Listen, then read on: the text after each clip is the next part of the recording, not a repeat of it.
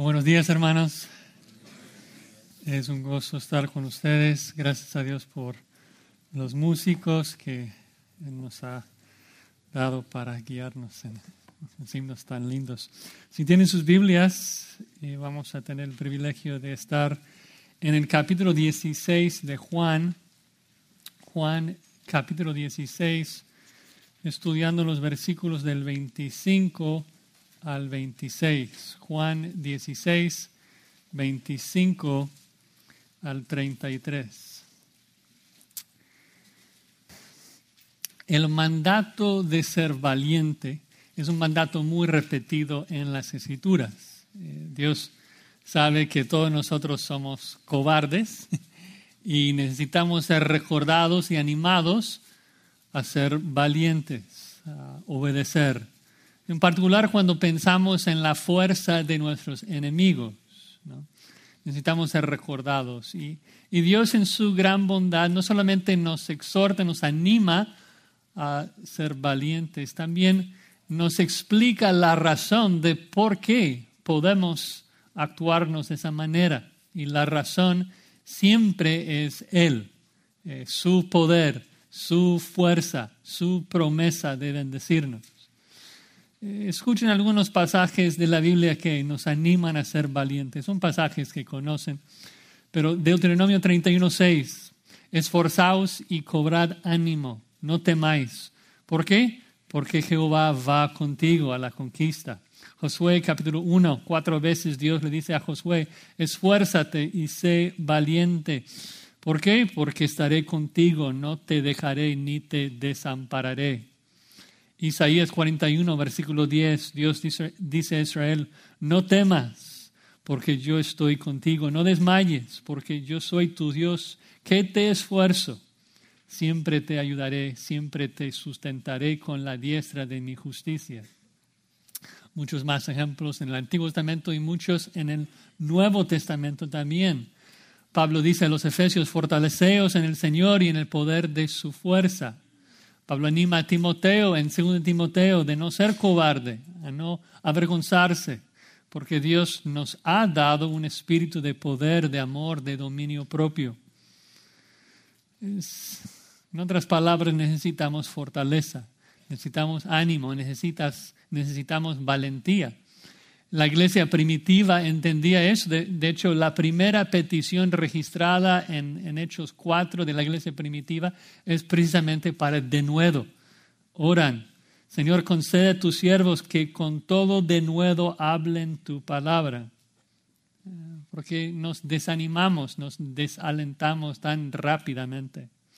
Y Dios en su bondad, su compasión y en su gran paciencia nos anima con promesas hermosas para animarnos a perseverar y seguir adelante.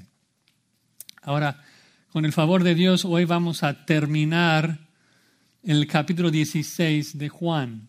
Este es el último mensaje de Cristo a sus discípulos. Ya entrando en el capítulo 17 es la oración sacerdotal de Jesucristo, en el 18 es arrestado, en el 19 es crucificado. Entonces, este es el último mensaje de Cristo antes de su muerte. Y recuerdan de que Cristo no solamente está hablándoles de su muerte, vemos de que en el contexto de los discípulos están muy tristes.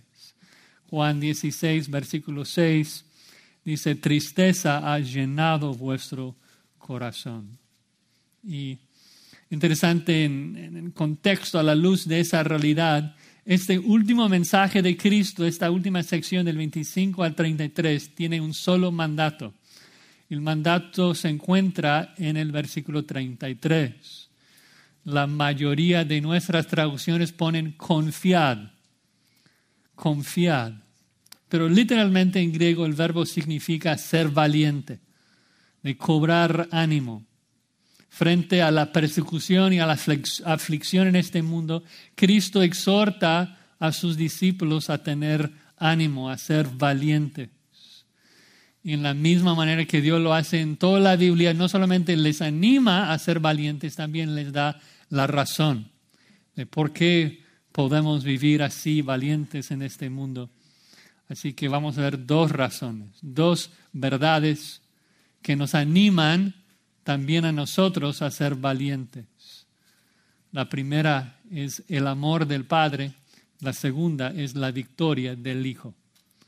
El amor del Padre y la victoria del Hijo. Van a ver los puntos en el texto mientras leamos el pasaje. Leamos, hermanos, Juan 16, comenzando con el verso 25. Así dice la palabra de Dios. Esas cosas os he hablado en alegorías. La hora viene cuando ya no os hablaré por alegorías, sino que claramente os anunciaré acerca del Padre.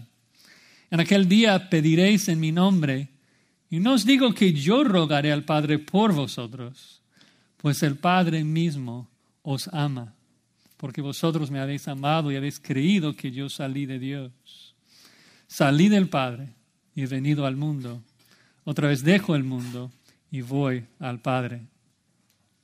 Le dijeron a sus discípulos, y aquí ahora hablas claramente y ninguna alegoría dices.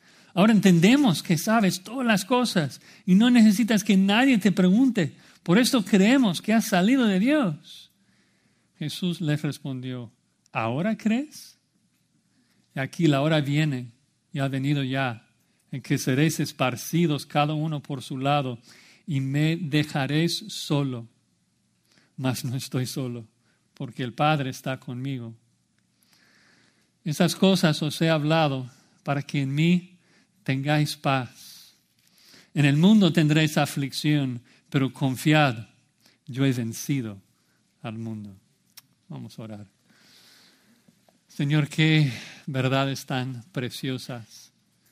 Y como siempre, te rogamos que tu Espíritu Santo nos ilumine, nos capacite para comprender estas preciosas realidades y que podamos vivir a la luz de ellas, confiados, sin temor, valientes en este mundo, debido a que tú nos amas y tenemos victoria en nuestro Señor y Salvador Jesucristo.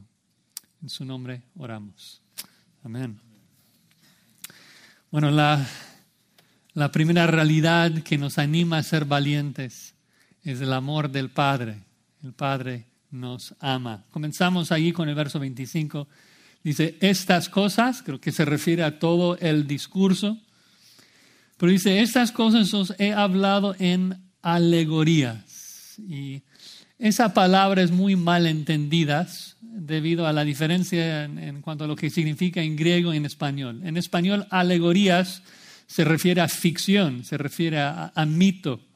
Uh, como una parábola, algo inventado para enseñar una lección. Pero Cristo no enseñaba parábolas a sus discípulos. Ya lo explicó, o sea, enseñaba en parábolas a las multitudes incrédulas y luego enseñaba directamente, explicaba las parábolas a sus discípulos. No, más bien la palabra griega alegoría, el diccionario dice que se puede traducir como un mensaje velado un mensaje velado. Y no, no se refiere tanto a, la, la, acción de enseñar de parte de Cristo, se refiere a la comprensión velada de los discípulos. El punto es de que la enseñanza de Cristo antes de Pentecostés ha sido más allá de la comprensión de los discípulos. Cristo está tratando de explicarles la verdad, pero la verdad es que Pedro y, sus, y, los demás discípulos no entienden, no, no pueden entender. Entonces Cristo en este momento solamente está enseñándoles al oído humano, pero no comprenden. Porque la palabra de Cristo, como Pablo nos explica, se ha de discernir espiritualmente, 1 Corintios 2.14. El Espíritu Santo no había venido todavía, no, no había morado en ellos pero la hora venía. Vean cómo continúa, dice, la hora viene cuando ya no os hablaré por alegoría, sino que claramente os anunciaré acerca del Padre. Esa frase, la hora viene, eh, se usa mucho en este discurso, lo hemos platicado varias veces, se refiere a la obra redentora de Cristo, su muerte, su resurrección y su venida en el Espíritu Santo. Dice que la hora viene pronto cuando ya no les voy a hablar así velado, voy a poder hablarles y enseñarles directo al corazón. Voy a poder enseñarles acerca de mi Padre de manera que ustedes puedan comprender. Y nosotros que conocemos la historia del Nuevo Testamento sabemos exactamente cuándo esto ocurre. ¿sí? Hechos 2. O sea, hay, hay un claro contraste en el entendimiento de los discípulos pre y post venida del Espíritu Santo. Antes de Hechos 2 conocemos a los hermanos como Pedro, los demás discípulos. Cuando Cristo dice a Pedro y los discípulos que Él va a morir, ¿cómo es de que responden? Primero están confusos, no entienden y casi empalados, ¿no? Pedro le dice a, Cristo, Señor, en ninguna manera esto te, te acontezca. Y Cristo tiene que reclamarle, quítate de mí, Satanás, me eres tropiezo, porque no pone las cosas, no pone la mira en las cosas de Dios, sino en las de los hombres. Pedro no comprendía. Pero luego, ¿qué pasa cuando llegamos a Hechos 2? Ahora es otro Pedro. Ahora Pedro está predicando con denuedo y dando un sermón magistral sobre la redención de Cristo, probando de manera incontrovertible de que Jesús es el Mesías, el Hijo de Dios. Está utilizando muchos pasajes del Antiguo Testamento, mostrando una teología robusta de la muerte, la resurrección de Jesucristo. Se convierte en un erudito, un teólogo de un momento al otro. Aún el Sanedrín, cuando escuchan a Pedro, se maravillaban. Hechos 4:13, sabiendo que era un hombre sin letra y de vulgo, pero que podría convencer y, razonar con las escrituras con tanto conocimiento. Entonces el punto nuevamente, como hemos visto en este capítulo, es de que Cristo iba a enseñarles mejor estando en el cielo iba a ascender al Padre, enviar el Espíritu Santo y es el Espíritu que realmente iba a enseñar a sus discípulos acerca del Padre. Recuerdan en el 16, versículo 12, regresando unos capítulos, unos versículos, perdón, Juan 16, versículo 12, dice, aún tengo muchas cosas que deciros. O sea, de que Jesucristo va a enseñar a sus discípulos pero ahora no las podéis llevar, pero cuando venga el Espíritu, Él os hará saber. Todo es la idea. Ese verbo ahí en el versículo 13 al final, Él os hará saber las cosas que habrán de venir, es el mismo verbo que tenemos aquí en el 25, de anunciaré. El punto es de que Cristo iba a enseñarles mejor por medio del Espíritu Santo. Y recuerdan, Cristo ya ha explicado el porqué.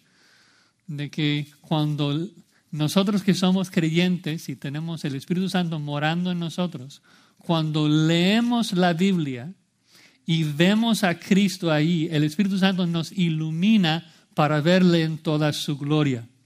La misión del Espíritu Santo precisamente es revelarnos a Cristo, mostrarnos a Cristo. Y cuando nosotros vemos a Cristo, en las escrituras por medio del poder del Espíritu Santo, pues el que ve a Jesucristo, ¿a quien ve?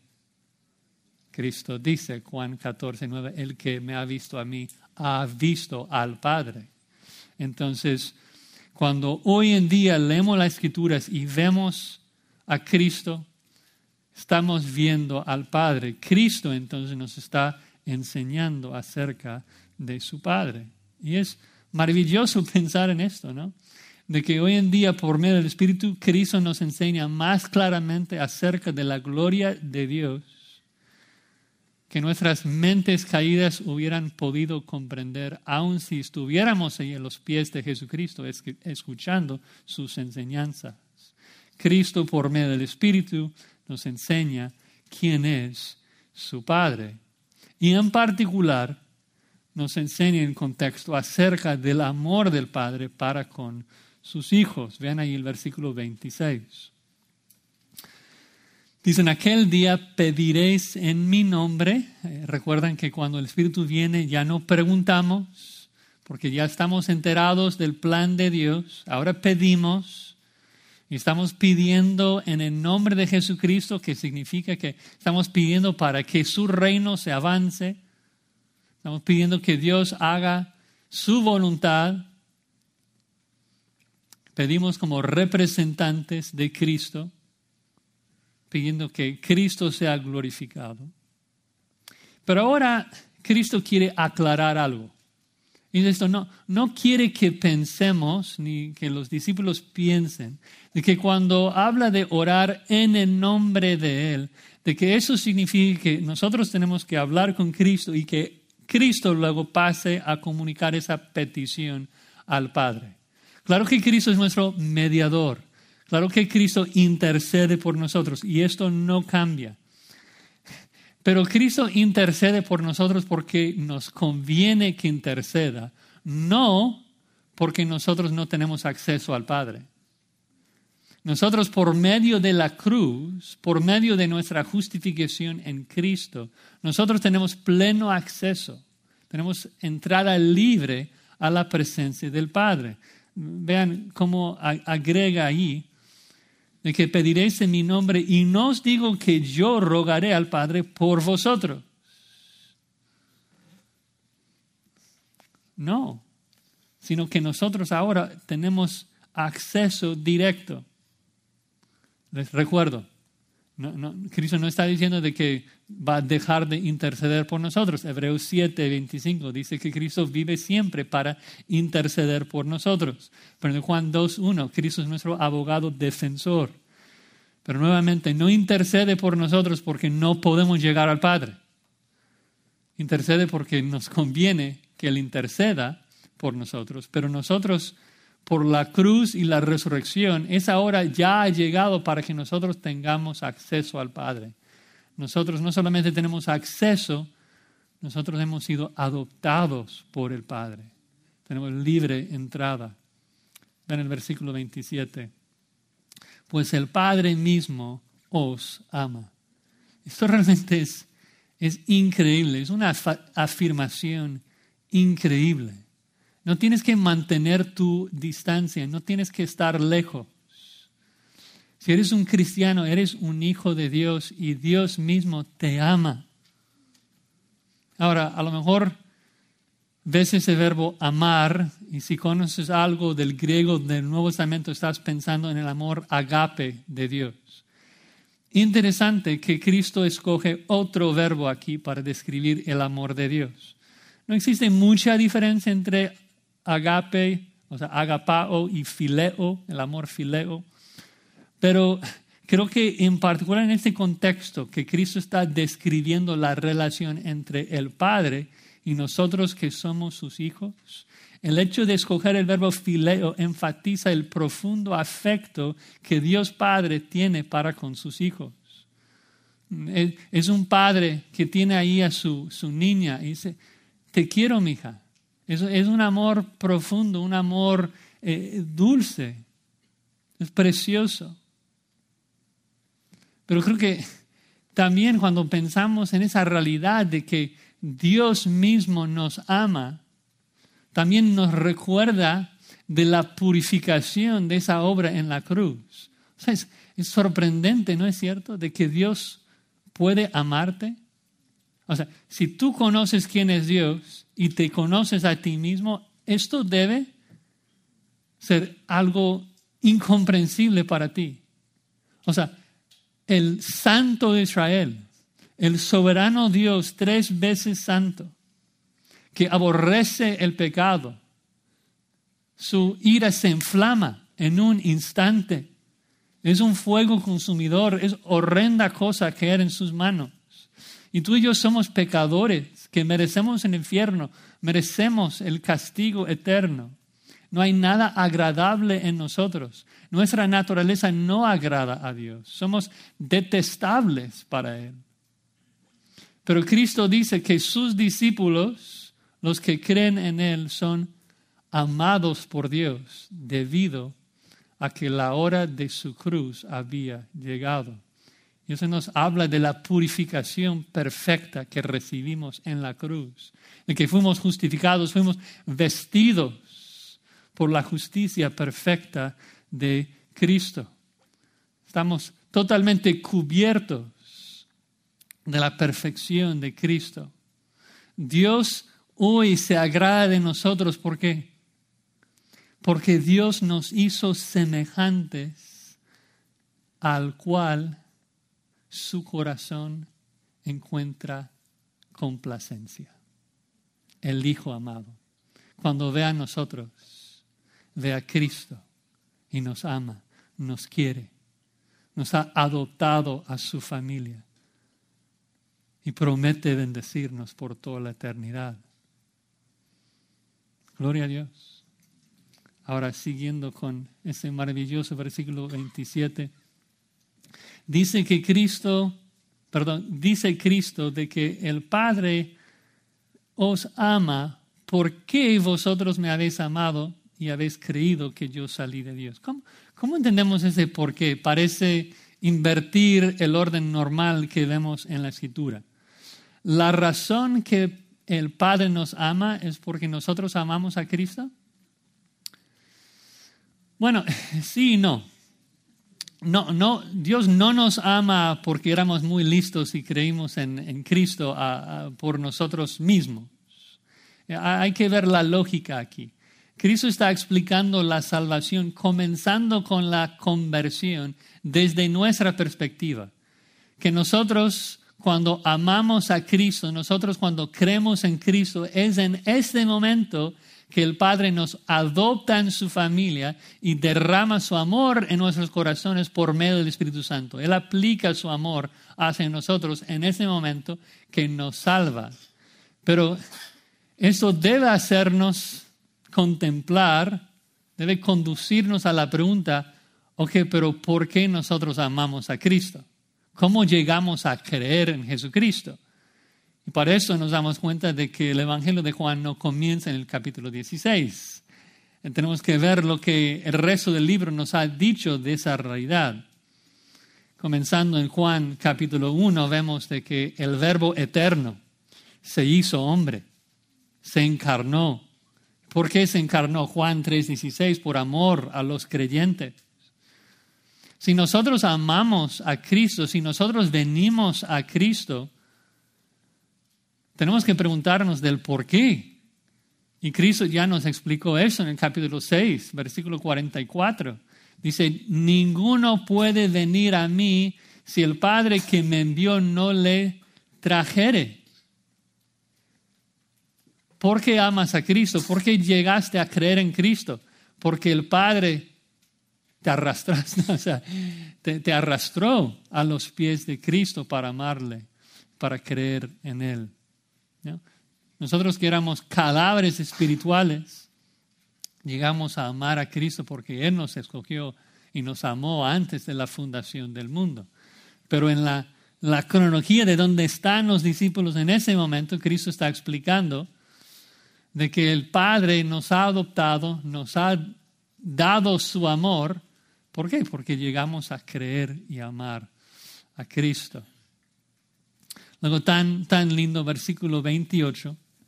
Cristo resume las buenas nuevas con cuatro frasecitas. Versículo 28. Salí del Padre y he venido al mundo. Otra vez dejo el mundo y voy al Padre. Tanta verdad en esta oración básicamente el Evangelio en una palabra. Veamos las cuatro partes. Primero, tenemos la preexistencia divina de Cristo, la deidad de Cristo. ¿Por qué? Porque dice, salí del Padre. Cristo es el único humano en la historia del cosmos que existía antes de su concepción. ¿Sí? Nosotros no podemos hablar en esos términos de que fuimos enviados al mundo, de que salimos de otro lugar para llegar acá. Cristo es el único que existía desde antes. Porque Cristo, Juan 1.1, es el verbo que estuvo con el Padre desde el principio, el eterno verbo de Dios, el eterno Hijo. No solamente dice salí del Padre, luego agrega segunda frase, y he venido al mundo. Ese verbo eterno se hizo carne, Juan 1.14. Fue enviado al mundo por el Padre para salvar a los creyentes, Juan 3.16. Cristo ha venido Y esa frase Juan lo explica en 2 Juan 7, de que ha venido en carne, es la idea. Llegó a ser humano. Cristo no jugaba con un cuerpo humano como un títere. Cristo se hizo hombre. El eterno Hijo de Dios se hizo hombre. Unió una naturaleza humana a su naturaleza divina. Es increíble pensar en eso. O sea, Cristo tiene un cuerpo humano. Cristo tiene un alma humana, una razón humana, además de su espíritu omnipresente eterno. Una persona con dos naturalezas. Es un glorioso, glorioso misterio. Entonces, nada más en esa primera mitad del versículo, tenemos la deidad de Cristo y su encarnación. Salí del Padre, que habla de su deidad, he venido al mundo, que habla de su encarnación, que se hizo hombre. Ahora, segunda mitad de la frase, dos verdades más. Dejo el mundo y voy al Padre. Esto es cruz y resurrección. Dejo el mundo claramente, se refiere a la cruz que Cristo va a morir en unas horas, va a gritar, consumado es, y entregar su espíritu al Padre. Todo el trabajo de purificación cumplido. Dejo este mundo, voy a morir para salvar a mi pueblo. Y luego la última frase, voy al Padre que se refiere a su resurrección al tercer día y su ascensión victoriosa al cielo. Cristo ya les ha explicado en Juan 14, voy al Padre para prepararles un lugar. Y con esas cuatro frases entonces tenemos el Evangelio condensado. Todo aquel que cree esto es amado por el Padre.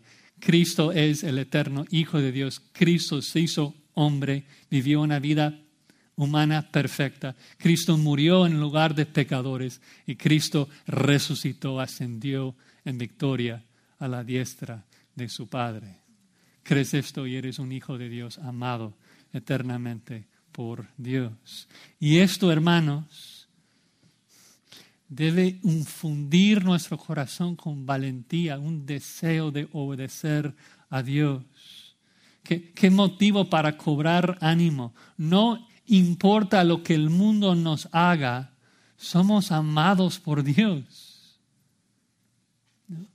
Entonces, en resumen, vemos desde el versículo 25 de que el trabajo del Espíritu Santo es enseñarnos acerca de quién es nuestro Padre, en particular de que Él nos ama que tenemos una relación directa ahora con el Padre, que yo puedo orar ahora a Dios y llamarle Abba, Padre. Qué bella verdad. Y eso debe llenar nuestro corazón de paz, debe llenar nuestro corazón de, de valor y valentía para enfrentar persecución y aflicción. ¿Qué es, lo que, ¿Qué es lo peor que este mundo te puede hacer? mandarte a los brazos de tu Padre que te ama. No, hay por qué temer lo que este mundo nos puede hacer. Dios nos ama. Eso debe llenar nuestro corazón de valentía y perseverancia en la obediencia. Ahora una segunda realidad que nos motiva la victoria de Cristo. Vean ahí versículo 29. Segunda razón de ser valientes. Le dijeron sus discípulos, he aquí, ahora hablas claramente, ninguna alegoría dices. Ahora, los versículos 29 y 30, si tú los lees fuera de contexto, parecen afirmaciones muy piadosas, parecen afirmaciones muy ciertas, bien intencionadas de parte de los discípulos. Dicen, ah, ahora entendemos ahora creemos, ahora te vamos a seguir hasta la muerte. El problema es de que no es así. y lo sabemos por dos razones, por lo menos.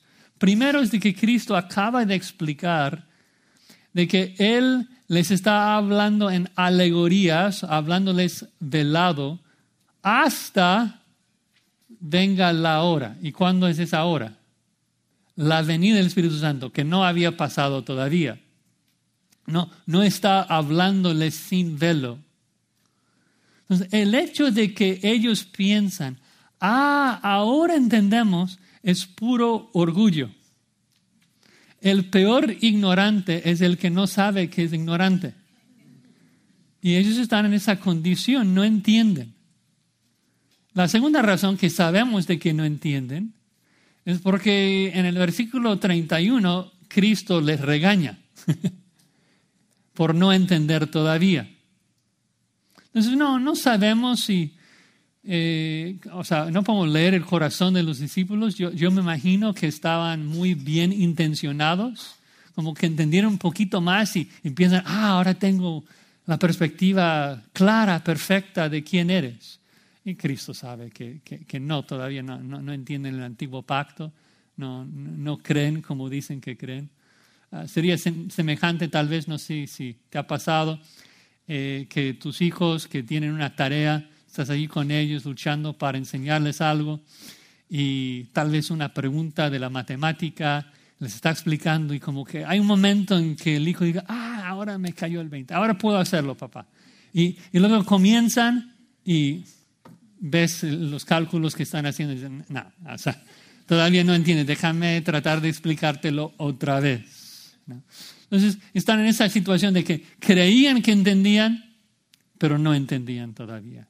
Además de eso, versículo 30, exageran, exageran, vean, versículo 30.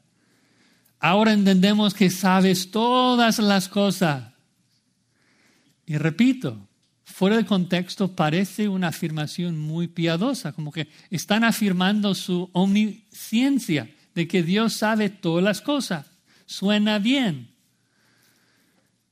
El problema es de que no, no, no, entendían perfectamente la omnisciencia de Cristo. Eh, parece que ellos con mucho entusiasmo quieren como comunicar con Él, de que están con Él, de que le van a seguir, de que creen todo lo que está diciendo. Pero Cristo va a mostrar que no es el caso. Agrega, no necesitas que nadie te pregunte, es decir, ya nadie necesita preguntarte nada más para que nosotros sepamos que tú eres el Mesías.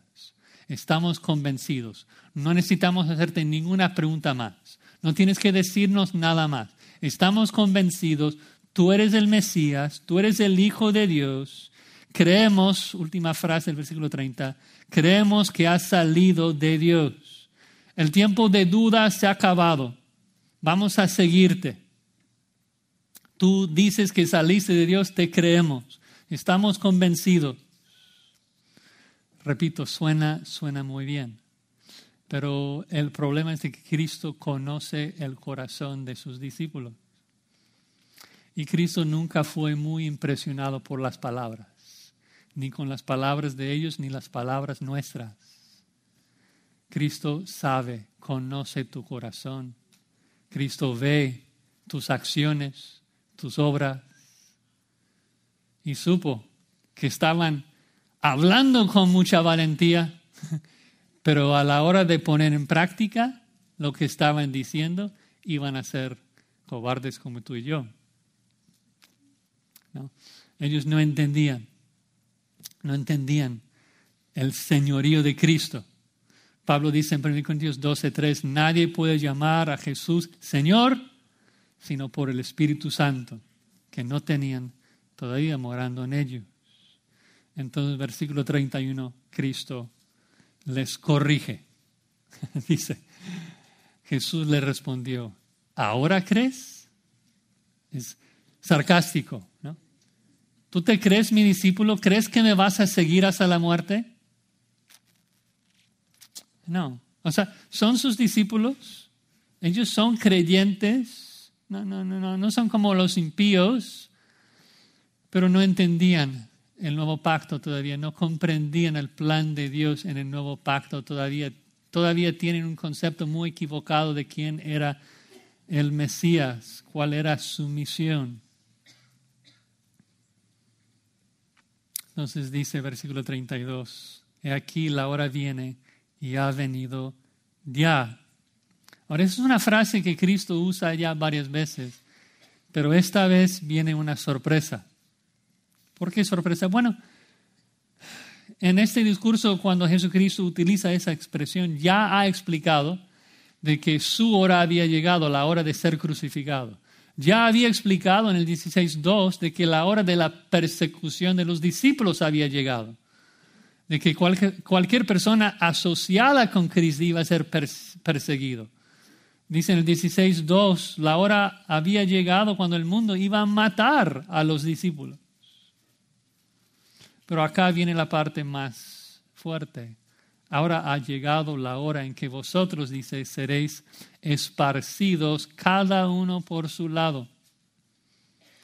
Es un cumplimiento de Zacarías 13, 7, que dice, hiere al pastor y serán dispersadas las ovejas.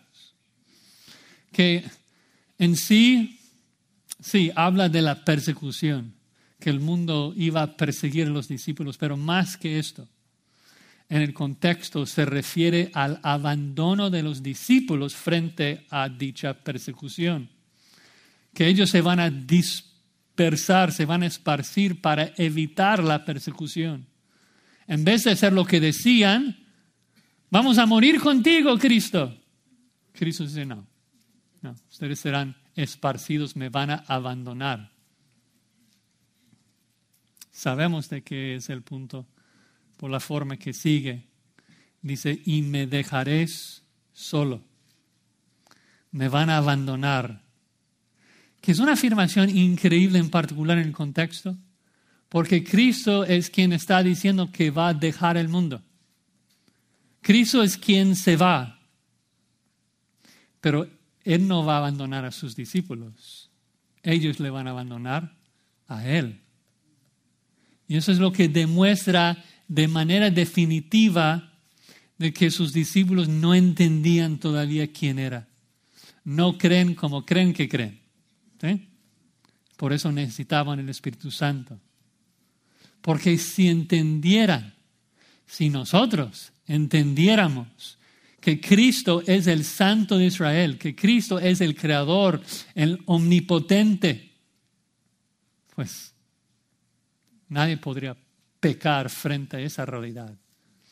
Cada vez que pecas, cada pecado tuyo evidencia que no crees que Cristo es quien es. Es imposible pecar cuando estás pensando y creyendo en quien Cristo realmente es. Si creyeras de verdad en la santidad de Cristo, en la eternidad, no, no podrías pecar. Cada vez que pecamos mostramos incredulidad. No, no, como un incrédulo de por vida, sino en ese instante. Nosotros como creyentes, cuando pecamos, evidenciamos un poco de incredulidad. Tenemos que arrepentirnos, arrepentirnos, confesar el pecado y seguir, perseverar, pedir ayuda para creer en Cristo. Entonces, es como si Cristo hubiera dicho, miran, hablan muy valientes ahora, pero en unas horas me van a negar, van a negar que me conocen. Es solamente hace unos capítulos atrás, en Juan 13, que Pedro dice, mi vida pondré por ti. Y recuerden que Jesús le responde en 13:38, ¿tu vida pondrás por mí? De cierto, de cierto te digo, no cantará el gallo sin que me hayas negado tres veces. Es Marcos, Marcos 14, que agrega de que Pedro al escuchar esto, con mayor insistencia decía, si me fuere necesario morir contigo, no te negaré. Y también todos los discípulos decían lo mismo. Están muy entusiasmados, muy valientes a la hora de estar en privado con Cristo. Nosotros somos muy valientes para hablar de Cristo dentro de la iglesia.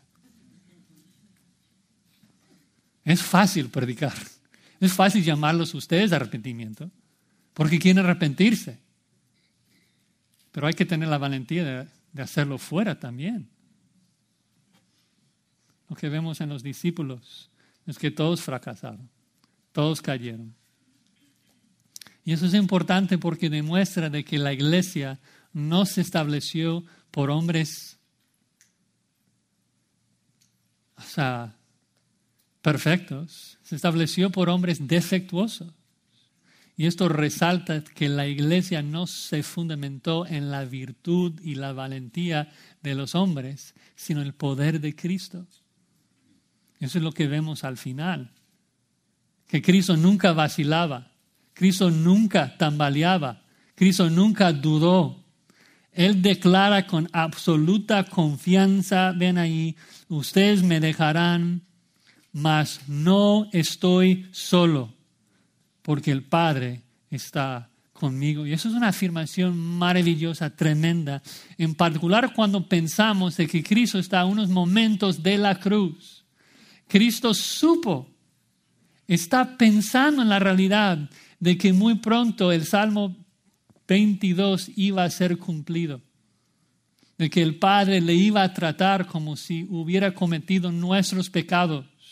Y Cristo iba a gritar que, Dios mío, Dios mío, ¿por qué me has desamparado? Cristo supo que iba a experimentar el abandono temporal de Dios ahí en la cruz. Pero a pesar de eso, jamás vaciló en su confianza de que al final su padre jamás podría abandonarle. Porque no solamente creía en el Salmo 22, también creía en las palabras del Salmo 16.10 que su padre no le dejaría, no dejaría su alma en el Seol ni permitiría que su santo vea corrupción. Cristo estaba totalmente confiado en que a pesar de los horrores de la cruz, su padre estaba con él, a pesar de la persecución, la aflicción. Cristo da el ejemplo de cómo se luce valentía a la luz de la persecución que lo mismo que pide de parte de sus discípulos. Finalmente, versículo 33. El resumen de todo el discurso. Estas cosas os he hablado para que en mí tengáis paz. Es increíble ver qué tan desinteresado es Cristo en cada momento de su vida terrenal. Él tiene hambre, Así que se preocupa que sus discípulos no han comido. Él está a punto de ser crucificado y se ocupa animando y consolando a sus discípulos. O sea, ellos deben consolarlo a Él. Él es quien va a morir. Y Él frente a su propia muerte está preocupado que sus discípulos van a estar tristes. Les estoy enseñando, dice estas cosas, para que experimenten mi paz a pesar de esa aflicción. Recuerdan Juan 14, 27, la paz os dijo, la, perdón, la paz os dejo, mi paz os doy. Yo no os la doy como el mundo la da. No se turbe vuestro corazón, ni tenga miedo. Sé valiente. Paz, como vimos en Juan 14, es el cese del conflicto entre Dios y nosotros, que Cristo nos trajo paz eterna con Dios. Tuvimos un enemigo omnipotente y Cristo trajo reconciliación, trajo paz. Y lo hizo en victoria y poder. Recuerdan que, que después de morir y ser resucitado, la primera palabra que sale de la boca de Jesús a sus discípulos, ahí dice en Juan 20, 19, que estaban reunidos los discípulos con las puertas cerradas y vino Jesús y dijo, paz a vosotros. Es decir, gané, salí victorioso, logré mi objetivo, les compré paz con mi Padre. Ya son adoptados, ya son amados, tienen paz. Shalom, paz en la mente judía, era total bienestar una paz, de un lado, objetiva, que tenemos paz con Dios, algo que obtenemos, pero también es una paz que, que experimentamos. Vean que Cristo no habla de que va a la cruz para solamente ganar la paz, sino que dice que les ha hablado para que tengan, para que experimenten esa paz. Es el segundo Paracletos, el Espíritu Santo, que, que es enviado para precisamente ministrar la paz de Dios a nuestros corazones. Solamente en Él. De hecho, vean esa frase allí, que Cristo menciona que esa paz se experimenta en mí, para que en mí tengan paz. Pablo en sus cartas habla mucho de esto. Todas las bendiciones que tenemos están en Cristo. Y Pablo también enfatiza que nosotros hoy día en la práctica debemos vivir a la luz de la posición gloriosa que tenemos en Cristo. Entonces, en el, en el contexto, el punto es que el mundo les va a perseguir. Es, es la frase que sigue, en el mundo tendréis aflicción. Pero Cristo dice, quiero que tengan paz en este mundo lleno de aflicción, quiero que experimenten la libertad de conocer que tienes paz con Dios. Y eso es interesante porque tenemos dos conceptos aquí en el 33 que a primera lectura a lo mejor piensas que, que no son sinónimos. Dice que quiero que tengan paz y que sean valientes.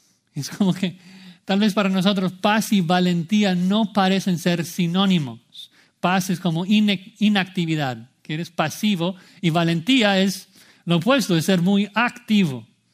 Pero la verdad es que sí son sinónimos en este contexto. ¿En qué sentido? En que tienes paz frente a la aflicción. Tienes paz frente a la aflicción cuando ya no sientes temor de nada. Tienes, si tienes total bienestar, si tienes paz, no existe ninguna razón de ser cobarde. ¿Por qué? Porque no temes ninguna amenaza. Antes estabas en guerra contra el omnipotente. Ahora tienes paz con él. ¿No? Tenías una, una guerra eterna con el omnipotente Dios, el soberano del universo. Y ahora tienes paz, has sido reconciliado. La aflicción que experimentamos en este mundo no es un conflicto semejante. No, es leve. Como dije, lo peor que el mundo puede hacernos es enviarnos al cielo, donde está nuestro Señor y Salvador.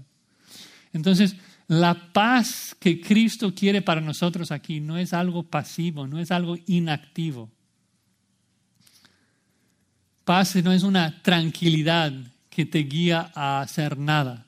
Al contraste, Cristo quiere que sus discípulos tengan paz para perseverar, paz para ser valientes.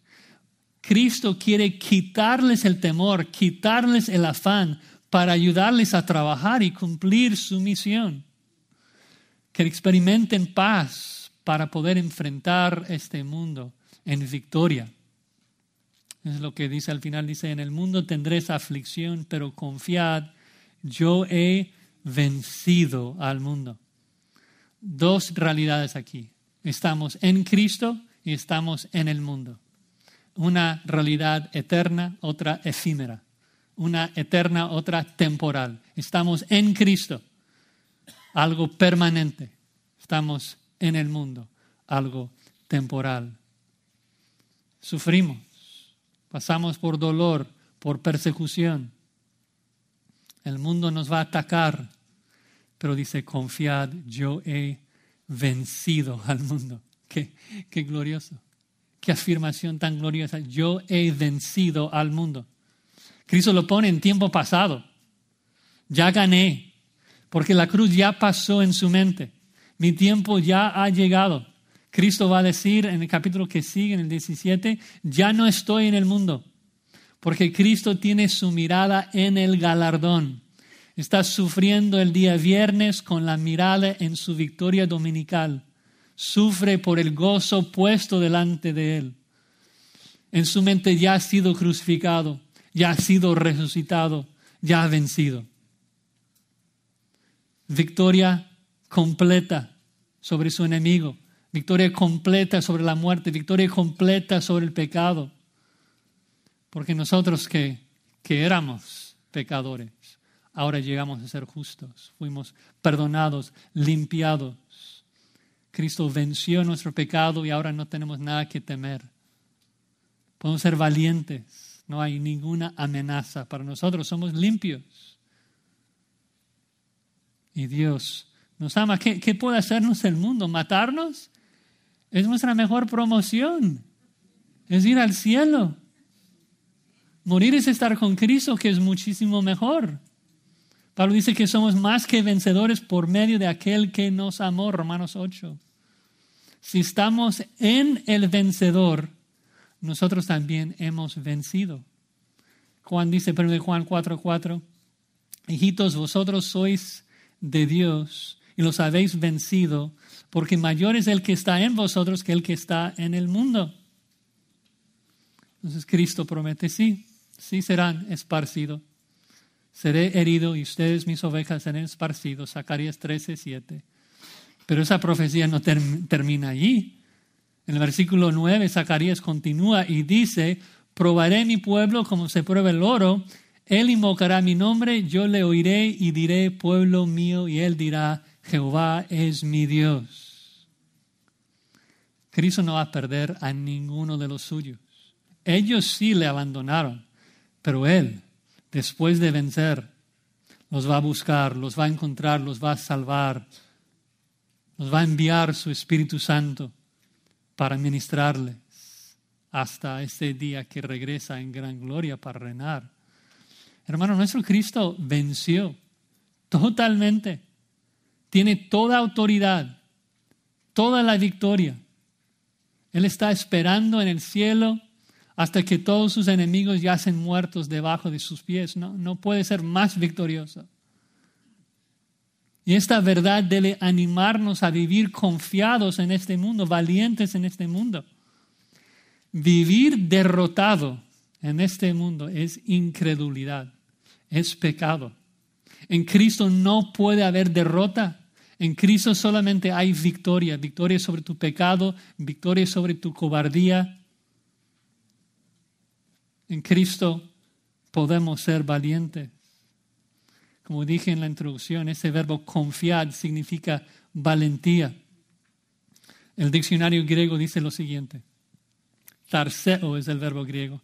Tiene el sentido básico de atreverse, ser osado, tener valor frente a algo.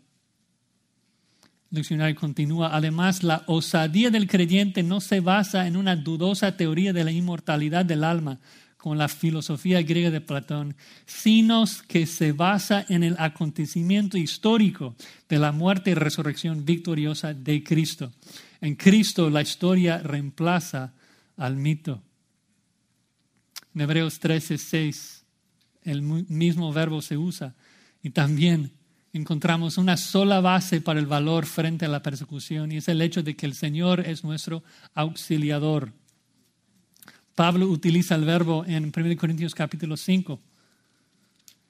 1 Corintios capítulo 5.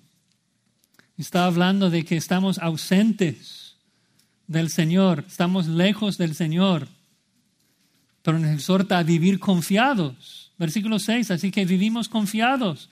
Versículo 8, confiamos. ¿Y por qué debemos vivir con valentía y confianza a pesar de la aflicción? Ven el versículo 5. Mas el que nos hizo para esto mismo es Dios quien nos ha dado las arras del Espíritu. Regresamos al mismo punto. De que Cristo ha resucitado, Cristo ha vencido y ha garantizado nuestra victoria. ¿Cómo? Dándonos la garantía de nuestra futura redención, el Espíritu Santo. Si Dios te ha dado su Espíritu, eres más que vencedor. Tienes que ganar.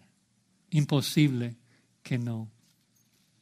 Bueno, para concluir, hermanos, el versículo 25 dice que el Espíritu Santo nos enseña claramente sin alegorías.